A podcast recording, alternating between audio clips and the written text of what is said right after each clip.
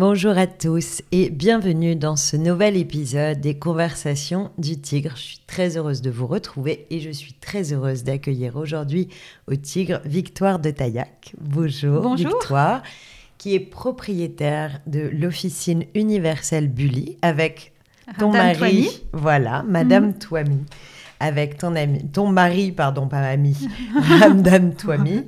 Euh, tu es historienne de la beauté. On va, on a un sujet passionnant à développer ensemble aujourd'hui sur cette beauté, cette beauté naturelle. Euh, tu as été directrice des relations publiques chez Colette pendant de nombreuses années. Tu as créé ensuite avec ton mari la parfumerie générale. Oui. Puis vous avez repris les cires Trudon. Et en 2014, cette idée de génie de reprendre une officine qui était vieille de deux siècles, puisqu'elle était, elle avait été créée en 1803, Mhm. euh, Bully. Comment s'est passé Pourquoi cette, euh, cette aventure géniale et comment ça s'est euh, Euh, comment ça s'est créé? En fait, bah, je crois que c'est voilà parce que comme tu as parlé de, de mon parcours et de notre parcours en détail, en fait, je pense que les choses se construisent. Donc, en fait, j'ai chez Colette euh, développé une affinité euh, à la beauté et aux soins que je ne connaissais pas du tout euh, et qui m'a beaucoup euh, et qui m'a voilà qui a commencé euh, qui a commencé comme ça. Et, euh, donc, c'est vrai euh, qu'on a découvert aussi avec Parfumerie euh, Générale euh, le plaisir d'avoir une boutique, de rencontrer des clients, de partager des choses auxquelles on croit, de faire découvrir des choses, etc. Et c'est certain que l'officine universelle Bully est née de ces 20 ans, en fait, de tout ce qu'on avait, de tout ce qu'on avait appris. Et on avait très envie euh, de hum, créer à Paris une très belle parfumerie qui soit un petit peu notre vision rêvée et fantasmée de la ville, c'est-à-dire euh, euh, quelque chose qui ressemble à une officine, qui soit très belle, avec une très grande sélection de produits, parce qu'il y a presque 800 produits dans une officine, et euh, avec un choix vraiment qui pour prendre soin de soi des pieds à la tête, mais avec des parfums, avec des bougies, etc. Et on trouvait que voilà, Paris, peut- Paris manquait de, de- de- d'un endroit comme ça qui fasse rêver. Oui, qui Ouais, fasse rêver. et qui vous projette. C'est vrai que. Alors, ça a été un succès immédiat. Alors, ça a Euh, été assez- je vais ouais. reprendre quelques, euh, quelques citations de la presse internationale qui vous a qualifié de dieu de la cosmétique naturelle mondiale, la meilleure boutique de beauté du monde, l'adresse beauté la plus attrayante du monde. Donc la presse s'est régalée avec, euh, avec ce concept. Il y a quelque chose d'un peu nostalgique dans cette, euh, cette idée, ce, plaisir de remettre en avant, finalement, de remettre sur la scène des produits, des matières aussi, des senteurs, des parfums de anciens. Est-ce que c'était un parti pris marketing ou est-ce que c'était une vraie envie que tu avais de faire revivre des, des voilà, faire revivre, raviver l'antan? En fait, euh, là encore, bah, d'abord, je pense qu'il y avait une vraie idée de, transmission, c'est-à-dire que ça faisait très longtemps qu'on était intéressé par les secrets de beauté traditionnels, euh, que quand on voyageait, on, achetait des choses, on se renseignait. Donc il y avait cette idée qu'en fait, il y a des choses qui peuvent, euh, qui relèvent du bouche à oreille et des traditions familiales et qui disparaissent, et qu'on avait envie justement d'acheter certains produits, voilà, pour les faire exister, pour les raconter et pour sur les sortir parfois de leur pays d'origine, puisque parfois en fait d'un pays à l'autre, il y a des choses qui, qui ne qui ne voyagent pas. Euh, étonnamment, il y avait cette idée-là. Et après, sur effectivement raviver le- les plaisirs d'antan, en fait, je crois qu'il y a un, vrai plaisir euh, pour moi euh, d'une boutique qui est très spécialisée, où on a un conseil où les gens savent de quoi ils parlent, c'est-à-dire on fait pas plein de choses, on fait une seule chose. Et, c'est vrai que le fait de l'inc- voilà, et que chez nous, elle est incarnée effectivement avec ses meubles d'ébénisterie, euh, ses comptoirs en marbre. Donc c'est certain que le- cadre, voilà, de l'officine peut, peut paraître euh, désuet. Et nous, ce qu'on aime, c'est l'idée justement, on rentre, le temps s'arrête, ça nous fait voyager. ça plus, plus nostalgique en fait que, Que désuet. désuet. Tu vois, c'est un peu cette idée de dire il y a presque un il y a presque un combat pour ne pas laisser certains produits disparaître. Est-ce Oui. que ce qu'on non, mais ça adore c'est vrai. C'est le, le côté transmission, mais le côté, euh, comme tu dis, des yeux. Par exemple, quand on a ouvert. Et c'est euh, très incarné finalement à travers ta personnalité. Alors sans doute, puisque moi je suis la vieille Europe à elle toute seule, espèce de chose comme ça, hors du temps. Heureusement que mon mari incarne le monde moderne, comme ça mes enfants sont sauvés. Mais euh, non, ce que je veux dire, c'est que c'est vrai que c'est drôle, parce que quand on a ouvert, donc il y a eu beaucoup d'articles dans la presse, et on a ouvert et ça a marché, donc c'est vrai tout de suite. Et moi donc j'ai c'est une toute petite équipe, j'étais tout le temps dans la boutique. Et le premier jour d'ouverture, euh, on a eu un, un étudiant des beaux-arts, donc qui est un peu plus loin dans la rue de Bonaparte, et qui est rentré en courant et qui a dit Mais vous êtes complètement dingue, tout le monde casse les boutiques comme vous, et vous, vous en recréez une, qu'est-ce qui va pas dans votre tête? Et ça m'a fait beaucoup rire, parce que c'est ce que tu disais. Parce qu'en fait, c'est vrai que, en fait, nous, on aimerait bien que des boutiques comme ça continuent à exister, mais c'est vrai qu'après. On a tous envie de ça. Voilà, donc, euh, et ça m'a fait rire, et c'est vrai qu'au début, les clients de l'officine étaient des Parisiens principalement qui étaient assez nostalgiques de ce Paris de leur enfance qu'ils avaient connu. et donc il y avait une vraie curiosité. On avait eu un voilà. Alors si vous n'avez pas encore été visiter l'officine Bully, vraiment c'est un c'est un voyage, c'est une aventure, c'est une expérience, c'est une plongée dans le temps, c'est une plongée dans le monde aussi, puisqu'on va en reparler un peu plus tard. On explore les secrets de beauté du monde entier. Euh, mais vraiment, allez-y, allez, allez le voir. Alors, puisque tu as parlé de ton mari, on va quand même en dire un mot. Euh, tout le monde, ou presque, je pense, connaît Ramdam Touami, mhm. sa personnalité, ses bonnets et ses pulls en couleur. Moi, je l'ai vu plusieurs fois avec des, des roses flashy et des mhm, bonnets mhm. rouges. Euh, il a une personnalité forte. Comment vous arrivez à travailler côte à côte? Comment vous existez l'un par rapport à l'autre? Euh, bah D'abord, je, voilà, je pense qu'on a chacun notre personnalité qui a assez de place pour exprimer euh, à la fois euh, la, sienne et à la fois la mienne. Donc, mais travailler en couple, c'est une aventure en soi. Mais travailler en couple, ah oui, non, alors là j'y venais, non, non, travailler en couple, c'est une aventure. Donc effectivement, quand nous ne sommes pas très contents l'un de l'autre, nous travaillons côte à côte et tout le monde sait qu'il il ne faut pas trop nous, nous poser des questions dans des sujets qui nous intéressent tous les deux. mais sinon, non, c'est une espèce de... Sinon, c'est ensemble. Voilà, sinon c'est ensemble et c'est une espèce de danse où justement les personnalités, les talents de chacun sont très imbriqués et c'est intéressant. Mais c'est vrai que c'est voilà, c'est un exercice qui est difficile parce que ça veut dire que vos vies et votre travail sont entremêlés et que ça, ça ne s'arrête jamais. Alors vous partagez tous les deux la conviction que, que vous revendiquez à travers à la fois Bully et à travers le livre dont on va parler aujourd'hui, vous dites rien n'est plus simple, plus agréable et plus précieux que de prendre soin de soi au naturel. Alors là, je m'adresse à l'historienne de la beauté. Comment est-ce que tu vois l'évolution dans le temps de ce soin de soi? Je, me challenge mhm. un peu là sur les, sur, les... consonnes. C'est pour voir si j'articule bien. Et comment tu vois l'évolution du rapport à la beauté chez les femmes, mais aussi chez les hommes? Est-ce qu'on est passé d'une beauté extérieure à une beauté intérieure qui se voit à l'extérieur mm. Voilà, comment, comment on bah, l'approche aujourd'hui? En fait, d'abord, euh, profondément, et puis je pense que ça a toujours été le cas, je pense qu'il y a presque autant de visions de la beauté euh, qu'il y a des qu'il y a de façon voilà qu'il y a d'être humain après je pense qu'il y a différentes euh, voilà, chapelle, communauté, je ne sais pas comment on les appelle. Euh, et, c'est très certain que je pense que maintenant, alors peut-être la beauté qui se voit à l'intérieur, voit avec l'extérieur, c'est cette idée évidemment d'avoir une hygiène de vie, etc. Mmh. Euh, mais après, je pense qu'aussi, c'est d'avoir avec pour moi profondément une relation de la beauté qui est un rapport apaisé avec soi-même. Et moi, avec l'Officine universelle Bully ou avec l'Atlas de la beauté naturelle, c'est vraiment ça que j'ai envie de raconter. J'ai envie de raconter qu'à l'arrivée, ce dont vous avez envie, c'est de vous sentir bien dans votre peau le mieux possible et de passer un bon moment avec vous dans la salle de bain ce que je reproche beaucoup à la beauté contemporaine, mais il y a encore beaucoup de gens qui le voient comme ça, c'est que c'est une beauté de compétition où il faut être euh, le plus, la plus jeune, la plus belle, mmh. etc. Et ça, c'est quand même une lutte qui est un petit peu compliquée à vivre sur le très long terme, pour être honnête, et même pas sur le long terme, sur le court terme, je trouve ça très astreignant. Et heureusement, j'ai l'impression que la jeune génération se libère complètement des dictats, et ça, je trouve ça formidable. Et, euh, et, donc, il y, a cette idée, voilà, donc il y a cette idée-là, pardon, j'ai perdu, euh, j'ai perdu. Non, mais il y, a un peu ce sentiment qu'il y a une évolution. on est un peu dans l'anti-année 80, c'est-à-dire que les années 80, c'était la beauté de l'esthétique c'était l'esthétique.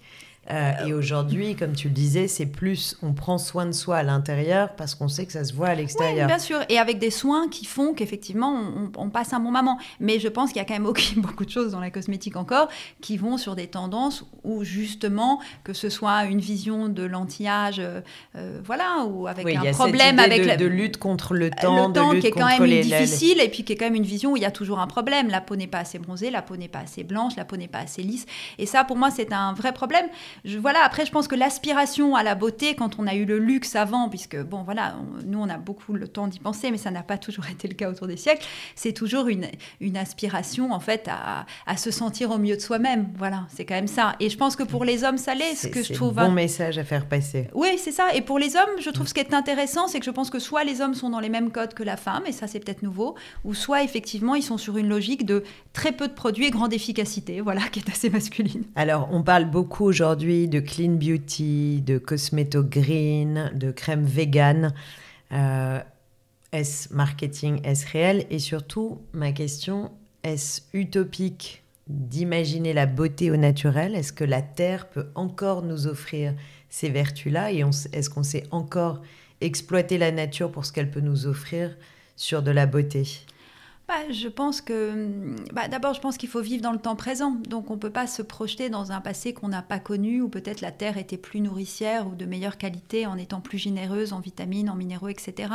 Donc, je pense que maintenant, l'intérêt de la beauté naturelle, c'est à travers certains ingrédients, d'abord de donner 100% de ces ingrédients, puisque quand vous avez souvent, par exemple, si vous prenez, je vais prendre un exemple que tout le monde connaît, euh, par exemple de l'huile d'argan, c'est sûr que quand vous achetez un produit avec de l'huile d'argan pour vos cheveux ou pour votre visage, vous avez un pourcentage infini d'huile d'argan, qui est peut-être 1% qui est peut-être 2%. Quand vous achetez de l'huile d'argan, vous avez 100% d'huile d'argan et c'est ça qui est intéressant. Et moi, je pense que en fait, c'est aussi un rapport beaucoup plus euh, normal, si je puis dire, euh, voilà, avec la terre et avec le respect de la nature. C'est qu'en fait, on a des produits qui sont assez peu manufacturés et assez peu transformés et qui font beaucoup et qui sont multifonctions. Donc moi, je trouve qu'en en fait, il faut peut-être prendre le problème dans l'autre sens, c'est-à-dire pas se dire ah bah l'huile d'argan maintenant ou euh, l'huile de figue de Barévary est certainement moins bien qu'il y a 100 ans, puisque de toute façon, on n'a plus celle d'il y a 100 ans. Mais par contre, sans doute, l'utiliser dans sa routine beauté, ça vous fait utiliser moins de produits. Et puis ça, c'est peut-être intéressant euh, sur une plus grande échelle. Tu, euh, tu valides toute la mouvance du solide? Bah, je pense que le solide est très intéressant parce que ça évite le packaging. Et je pense qu'en fait, on a été dans une surenchère de, de blisters, de plastique, de boîtes.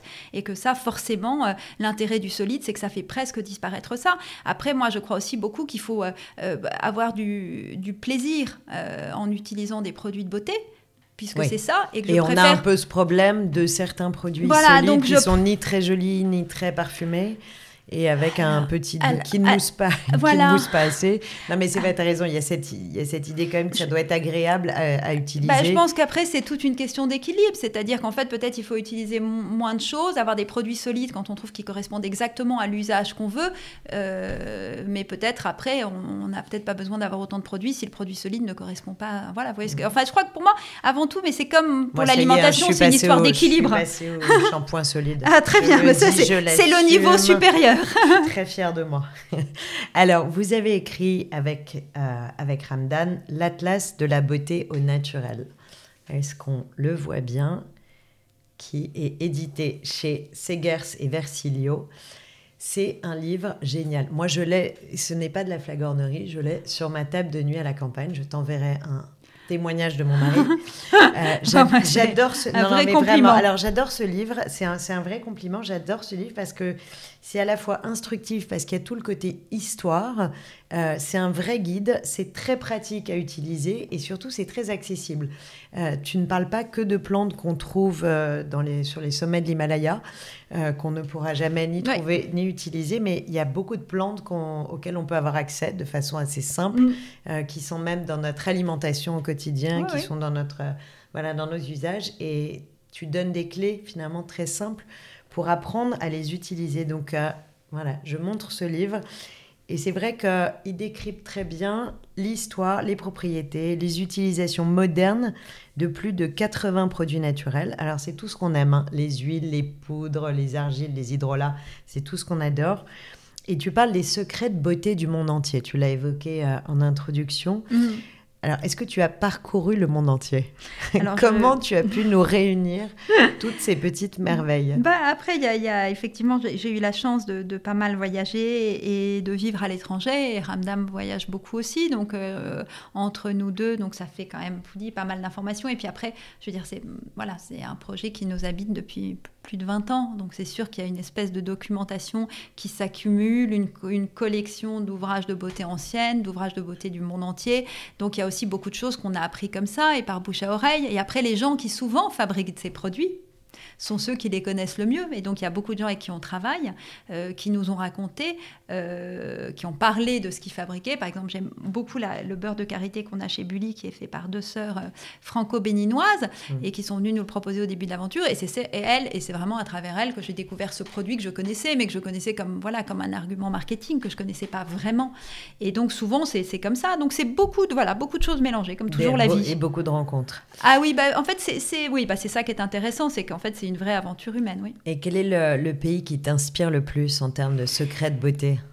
Bah, en fait, j'ai un. Euh, alors, je, dirais qu'il y, a deux pays qui sont deux pays auxquels je suis liée de manière différente. Donc, c'est le Maroc où j'ai vécu avec mes enfants petits et qui est l'endroit où vraiment j'ai découvert justement que peut-être on pouvait se détacher de ce réflexe qu'on a, c'est-à-dire d'aller acheter les choses en magasin pour essayer de créer. Et ça, c'est vrai que ça a été un, ça a été quelque chose qui a été très enrichissant pour moi dans mon rapport à, la beauté. Euh, donc, je dirais que voilà. Euh, et puis évidemment le, le hammam qui est un lieu extraordinaire de vie et de et de soins. Et après, pour tout à fait une autre raison, euh, le Japon, j'ai aussi passé beaucoup de temps hein, grâce à mon beau-frère japonais, au fait Kramdam a un vrai goût pour ce pays. Et, euh, et là, euh, c'est une sensibilité, une délicatesse des rituels et en fait un rapport à l'eau. Moi, j'aime beaucoup nager. J'aime beaucoup l'eau de manière générale. Je bois de l'eau chaude, etc. Ça, ça a l'air bête comme ça. Je tu fais des bouillons. Signe astrologique? Je suis Capricorne, mais ascendant Cancer. Et, et donc, c'est vrai, c'est ce rapport à l'eau. Et les Japonais ont un rapport à l'eau avec les onsen, donc qui sont leurs bains, leurs bains. Et alors là, c'est vrai que pour moi, ça me correspond, mais extraordinairement. L'idée de passer par ces différentes étapes autour de l'eau, c'est sans doute, voilà. Donc il y, y, a des pays où aussi, parfois, ça correspond à votre personnalité. Voilà. Donc Maroc, euh, Maroc et Japon, si on a envie de, de, faire un petit voyage euh, autour de, des bah, secrets de beauté. Mais c'est vrai que les secrets de beauté des japonaises sont assez connus et partagés. Il y a, oui, il y a... je suis d'accord, il y a ce côté à la fois minimaliste, très mm. précis, très délicat, un peu comme dans la littérature japonaise, finalement. Et un rapport aussi au, toucher, à, en fait que quand vous faites quelque chose, vous devez mettre une intention dans les mains. Et souvent, je trouve, quand on prend soin mm. de soi dans sa salle de bain, on fait les gestes de manière mécanique. Et c'est vrai qu'au Japon, comme ils ont une vraie culture de l'automassage ou de masser son grand-père, sa grand-mère, ses enfants, etc. Ouais, le douin. Et le façon de masser le visage et de être présent à ce qu'on fait. Et ça, nous, dans nos vies urbaines, parfois, c'est bing, bam, boum. Et ça, c'est une vraie chose qu'on apprend. Téléphone. Et oui. on faisait autre chose. Oui, sans Mais d'où le, le, kobido japonais d'ailleurs. Oui, bien ce, sûr. Ce lissage facial exceptionnel qui est vraiment un lifting naturel oui, oui, bah, qu'on aime beaucoup au tigre, dont je suis très fan. Alors comment on crée ces rituels de beauté au quotidien? Parce que on adore l'idée d'avoir ce livre, on adore l'idée d'avoir plein de produits chez soi, euh, voilà, des basiques, euh, l'huile de coco, l'huile de mhm. ricin, l'aloe vera, le miel, enfin tout ce qu'on peut imaginer euh, avoir dans sa salle de bain. Mais finalement, comment on crée son propre rituel? Comment on se lance dans ce, do-it-yourself? Bah, D'abord, je crois qu'on c'est profondément, et c'est ce que, pour ça qu'on a fait le livre, c'est pour expliquer qu'en fait c'est un chemin tout à fait personnel, très amusant et très créatif. En fait, je dis toujours, on a l'habitude d'aller chercher l'expertise beauté à l'extérieur de soi, que ce soit en magasin ou que ce soit auprès de professionnels justement de massage, etc. Et qu'en fait, on est son propre expert et que nos goûts sont personnels et qu'en fait, il faut écouter ses goûts, il faut aussi écouter au moment où on a envie de faire les choses. Et donc, je crois que créer son propre rituel de beauté, c'est d'abord prendre le temps dans sa salle de bain euh, et, se, et voir à quel moment on a envie de, certaines, de faire certaines choses. Et c'est très personnel. Donc, je peux parler de mes exemples à moi. C'est sûr que j'ai pas du tout les mêmes gestes le matin que je vais avoir le soir. Et je vais aussi avoir envie de, de créer des choses différentes selon les saisons, selon mon état de fatigue auquel je suis plus attentive. Et c'est ça que je trouve intéressant dans l'idée de, de, créer, par exemple, je, dis toujours, une première étape, c'est très certainement créer ses propres masques ou ses propres exfoliants pour le visage, parce que d'abord c'est très amusant. Il y a pas de façon de se tromper, on ne risque absolument rien. Et qu'en plus. Au, pire, tu me disais, au pire, on fait trois shampoings. Voilà, bah, si jamais on a fait vraiment un masque cheveux, effectivement, qui est très enraciné. Moi, je me souviens, la première fois qu'on m'a fait essayer un gommage pour les cheveux, je me suis dit, mais j'ai les cheveux très, très épais, je ne vais jamais me sortir de ce truc. En fait, bon, après, on apprend, mais de toute façon, c'est pas très, très grave, puisqu'après, on ne refait pas la même erreur, et ça fait partie de l'apprentissage. Mais euh, donc, c'est vraiment ça que je veux dire, c'est qu'en fait, c'est expérimenter, et cette façon d'expérimenter, justement, et s'amuser euh, et, et, c'est passer un bon moment avec soi-même et surtout s'accorder un temps où justement, là encore, je répète, c'est mais moi j'aime beaucoup, c'est moi ma salle de bain, c'est vraiment un moment où le temps s'arrête. C'est-à-dire, j'ai pas mon téléphone, je fais juste quelque chose où je suis juste tranquille avec moi. Et cette idée de conscience de soi, d'agir en mouvement, on en a beaucoup parlé avec le mindful eating et manger en conscience et toutes mhm. les vertus du manger en conscience. Mais effectivement, se, masser, prendre soin de soi, se toucher, euh, c'est très important. Et c'est très important dans, dans, le message qu'on envoie à notre corps aussi, d'affection, de je t'aime. Tu sais, souvent dans les cours de yoga, je dis aux élèves, serrez-vous dans vos bras comme si vous teniez votre enfant. Et c'est vrai qu'on ne se donne pas ça à soi-même. On n'a pas cette tendresse quand on se touche parce que c'est égotique, parce qu'on n'a pas le temps, parce qu'on n'a pas envie, parce qu'on se dégoûte un peu, parce qu'on on sent aussi toutes nos imperfections. C'est pas toujours très agréable de sentir euh, le poil, le truc, la peau qui va pas, le machin. Oui, bah en fait, Alors qu'au contraire, il faut, faut s'aimer comme ça. Bah, il faut, accepter, il faut accepter son humanité. Et après, je pense que voilà, c'est un. Enfin, j'espère qu'on va. Enfin, je veux dire, j'espère qu'en vieillissant, en tout cas, moi j'ai 46 ans, vous allez vers un rapport apaisé à moi-même. Et moi, je dis même des choses très belles. Tu le sens, ça vient? Ah oui, oui, bien sûr, ah oui, quand même, heureusement, je pense qu'effectivement, euh, voilà, je dis grandir plutôt que vieillir, mais heureusement, non, il y a un ah, moment où effectivement on vit, on vit avec moins d'insécurité quand même. mais ce que je veux dire, c'est que même un truc très bête, c'est ce que je cite souvent, par exemple, quand on s'essuie avec une serviette et quand on fait attention à la serviette, au tissage, etc., même s'essuyer les mains, on peut faire euh, ça de manière intentionnelle et tout d'un coup, il y a une vraie détente qui est l'effet d'une seconde. Mais c'est mettre de l'intention à un truc. Et effectivement, après, les gens, comme tu disais, parce que ça m'a fait penser à ça quand tu disais, les gens qui se massent le visage, on a l'impression qu'ils touchent quelque chose de dégoûtant. Je pense qu'il ne faut pas voir son corps ni son visage comme quelque chose de qui vous. Voilà, c'est affreux, quoi. Enfin, veut dire, on vit avec soi-même, donc euh, il faut que ce soit un peu euh, heureux comme relation. Oui, justement, jouer avec euh, les goûts, les, les textures, les senteurs. Les euh, goûts, les textures, et puis voir, c'est ce qu'on expliquait, c'est que moi j'ai Bon, alors moi je te dis, mon petit rituel, ce matin, j'ai fait un masque cheveux, miel, aloe vera, huile de ricin, huile de coco. J'ai mélangé tout ça. J'ai mis ça, un bandeau sur les cheveux, j'ai gardé une heure, c'était génial. J'adore le faire. Mais, mais effectivement, je, je, ne crois pas avoir de plus beaux cheveux. D'ailleurs, les gens qui me connaissent bien savent que c'est un sujet, mais en revanche, ça m'a beaucoup, ça m'a fait du bien psychologiquement de le faire. De le faire. Bon, après, je pense peut-être il peut y avoir un effet effectivement de ce temps où on s'accorde quelque chose. Après, je pense qu'il y a quand même des produits qui ont quand même un effet où justement on peut voir sur les cheveux le plus brillant ou sur la peau. Voilà, ce que je racontais, c'est que moi j'ai la chance d'avoir trois enfants adolescents avec la peau qui varie et que euh, les aider à prendre soin de leur peau naturelle. C'est joliment dit la peau qui varie. mais c'est vrai, c'est ça. Hein, mais on vit tous avec des peaux qui varient et même nous. Je veux dire, il y a un âge où avec les hormones, etc. il faut aussi accepter. Moi, je dis très souvent aux clientes, je veux dire, on a tous une peau qui nous parle de différentes façons. Donc moi, ma peau me parle en rougissant beaucoup et en tirant quand ça ne va pas. Il y a des gens où la peau va leur parler en faisant des boutons, des choses. Et en fait, il y a un moment où il faut juste se rendre compte que si la peau réagit comme ça, c'est sans doute qu'il y a un déséquilibre qui peut être intérieur, comme tu disais, émotionnel, émotionnel et qu'il faut, juste essayer d'adapter sa routine pour, pour, lui redonner justement un, équilibre. Alors justement, c'est tout ce que vous allez apprendre dans cet atlas et c'est ça qui est génial. On va parler de couleur. Tu es une adepte de la couleur. D'ailleurs, merci parce que tu nous as fait un petit chaperon rouge qui n'était pas prévu, mais je vous promets que la question était prévue. Euh, et tu as juste, tu as une color house qu'on a pas mal vu dans les médias. tu es souvent prise en photo dans cette, dans cette maison multicolore. Dans cet espace multicolore. Est-ce que c'est l'énergie des couleurs qui te porte? Parce que tu sais qu'en yoga, on travaille beaucoup avec les couleurs qui sont reliées à des chakras.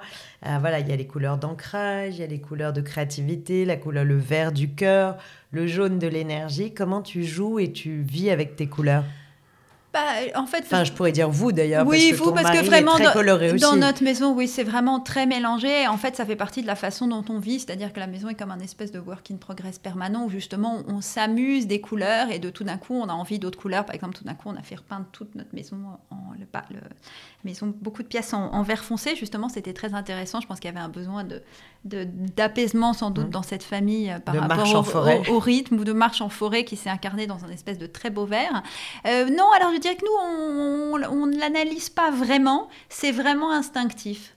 Et je dirais que moi, par exemple, il y a des jours où, par exemple, aujourd'hui, j'aurais pensé que j'aurais envie d'être habillée en blanc. J'avais envie du blanc. Et puis ce matin, je me suis dit, non, en fait, j'ai envie de rouge. Et il y a des jours où je sais que j'ai. En ce moment, j'ai beaucoup envie de jaune, par exemple. Donc je mets beaucoup plus de jaune que je mettais. Et mon mari, je vois, ça dépend des. Ça dépend. Voilà, ça dépend aussi, ça dépend aussi des jours. Disons qu'on. Je crois que parfois les gens ont un peu peur des couleurs, ça effectivement, nous n'avons pas peur des couleurs. on les vit à la maison, on les vit sur nous, on a donc voilà, mais c'est pas. Alors après, je vois sans doute ça veut dire quelque chose. Quelqu'un qui lit les énergies des couleurs pourrait nous dire bon aujourd'hui tu avais besoin de ça, mais mais je voilà, c'est pas. Il faut lire, il faut lire le livre de Michel Pastoureau, c'est l'historien oui, je sais très Bien, l'historien des couleurs, il est exceptionnel et vraiment si vous ne connaissez pas ces livres, c'est génial parce qu'il raconte, il nous fait des voyages à travers l'histoire des couleurs et la première la couleur primaire de l'humanité qui était le rouge. Donc encore une fois, merci de l'avoir porté aujourd'hui. Mais il, raconte toutes ces histoires et c'est vraiment, c'est assez génial.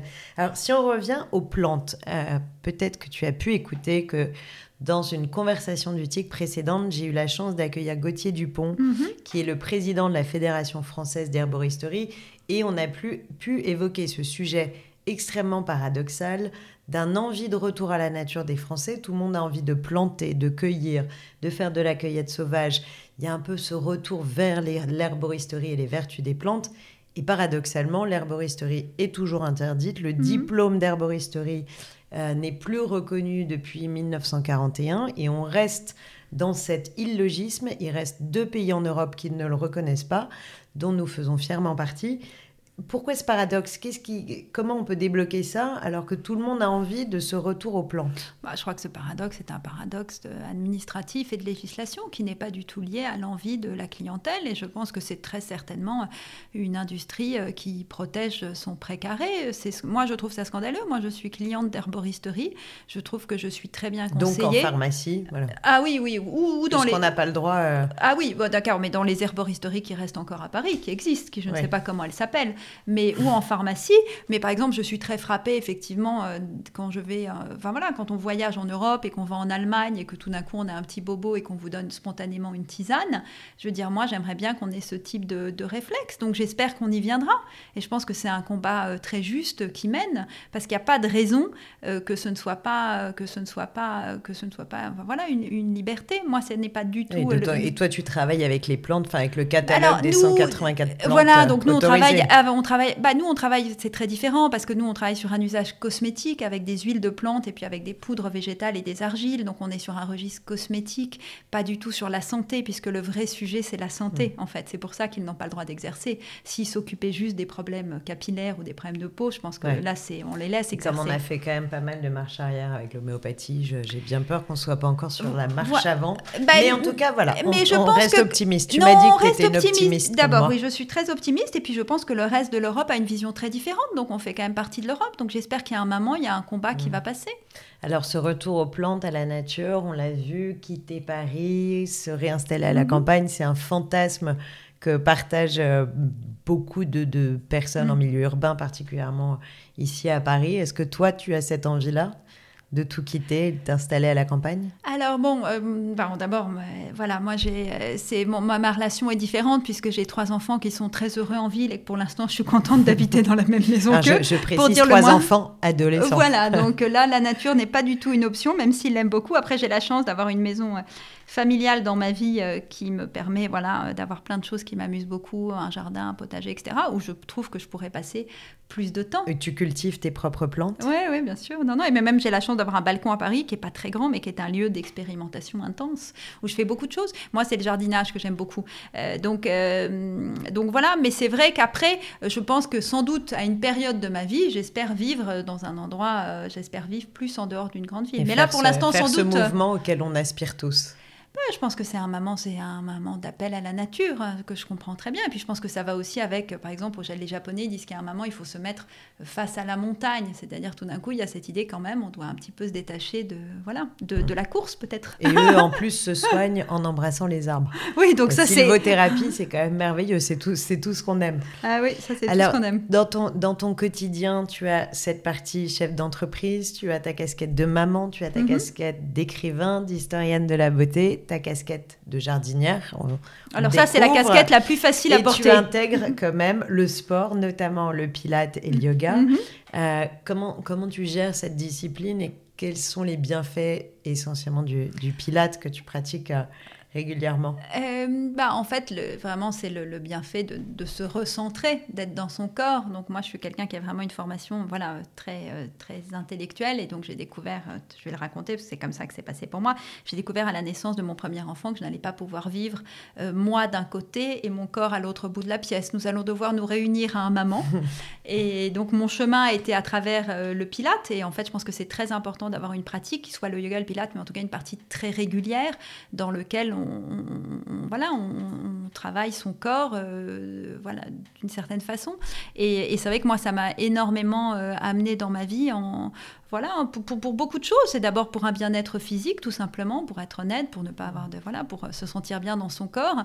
Et aussi parce que je sais que quand je commence par un cours de pilates, eh ben, j'ai cette espèce de respiration et puis de hauteur, puisque le pilate vous allonge un petit peu, qui m'accompagne toute la journée. Donc ça me fascine, en fait, cette façon dont. Voilà, ça, en fait, donc quelque chose que vous faites, eh bien, reste avec vous euh, comme ça. Et je pense qu'il y a des disciplines euh, qui ont ce... Et le, yoga sont très certainement. Et l'autre chose qui est très importante dans ma vie, c'est le jeûne. Et en fait, c'est vrai que c'est extraordinaire comme ça, comme en fait les bénéfices du, jeûne vous accompagnent euh, après au quotidien, même les jours où vous ne jeûnez pas. C'est fou. Et alors, ce jeûne, tu arrives à l'appliquer, le, le jeûne euh, euh, temporaire, une fois par un jour par semaine. Tu alors fais des, oui, alors moi j'aime beaucoup. des cours de jeûne. Il y a beaucoup on a beaucoup de questions, nous, on reçoit beaucoup de questions sur le jeûne. Sur le jeûne. Moi j'aime beaucoup une clinique euh, allemande qui est spécialisée et familiale sur le sujet et qui est vraiment un endroit extraordinaire parce que très encadré où jeûner. Et donc ça c'est vraiment, moi j'aime énormément manger. Et donc c'est vrai que mon mari justement riait beaucoup. Il pensait que jamais je n'allais tenir, hein, que j'allais être insupportable. Donc il, n'est surtout pas venu avec moi. Et maintenant il est tout à fait, il est tout à fait convaincu aussi. Ils jeûnent aussi, mais on jeûne chacun de notre côté. Et, euh, c'est vrai que c'était très étonnant, euh, cette espèce de clarté d'esprit euh, que ça amène et qui reste avec vous. Après, moi, ce qui fonctionne le mieux pour moi, il y a beaucoup de gens qui font le jeûne intermittent en sautant le matin ou en sautant le soir.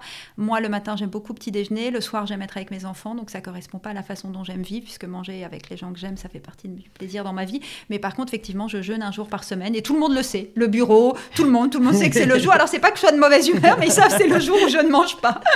c'est comme ça, c'est tout. Non, mais c'est bien parce qu'on sent à travers ce que tu racontes, et finalement, moi j'adore dans ces conversations rentrer un peu dans l'intimité des personnes et sentir qu'il y a voilà, cette discipline, ce rythme de vie, mais que c'est pas une contrainte. On te sent très en respect ah de qui tu es, de, de, de, qui est ton corps, de comment tu fonctionnes, et que tu t'es mise à l'écoute de ton biorhythme et de tes goûts et de tes envies. Ah et on sent que tout est très réconcilié. Tu parlais de ce, voilà, ce qui s'est ah passé à la naissance. Euh, Dédé, très loin. Et comme tu le sais, en yoga, on cherche ça. On cherche à, à, unir le corps, l'esprit. Enfin voilà, tu as passé beaucoup de temps en Inde, donc tu connais cette philosophie profonde. Et on te sent, toi, très en, en unité. Oui, mais je crois que pour moi, et, la beauté, et on prend ça, c'est voilà, c'est léger, c'est superficiel. Il y a beaucoup de gens qui pensent que c'est voilà, c'est. Mais en fait, ça n'est pas anodin parce que c'est tous les jours quelque chose qui fait que vous vous sentiez bien avec vous-même.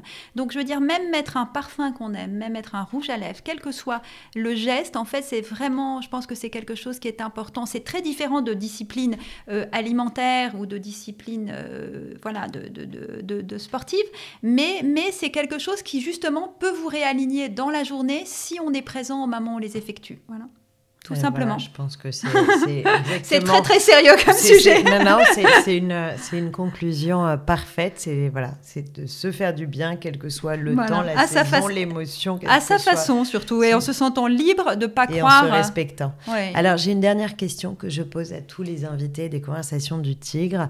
Euh, on a traversé ces périodes de confinement, déconfinement, reconfinement, peut-être confinement il y a eu une coupure avec tous les repères spatio-temporels. On ne mhm. savait plus où on avait le droit d'aller, quand, quand ça allait s'arrêter, oui, mais peut-être.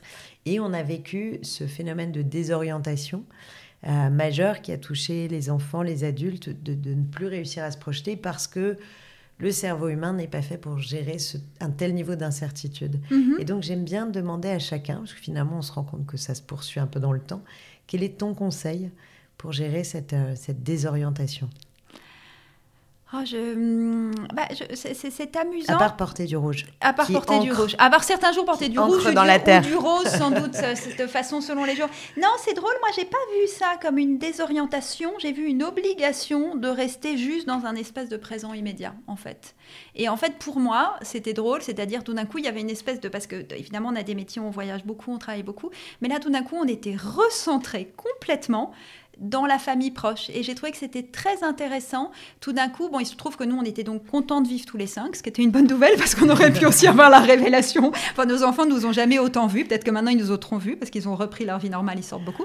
Mais, mais c'est vrai que donc, c'était, je trouvais que ce qui était intéressant, c'était que tout d'un coup, en fait, de facto, on était face à ce que, voilà, ce que disent les bouddhistes, c'est-à-dire l'impermanence des choses et qu'on était obligé de, de, de qu'on avait une action que sur ce qui se passait directement ou sur les gens autour de soi.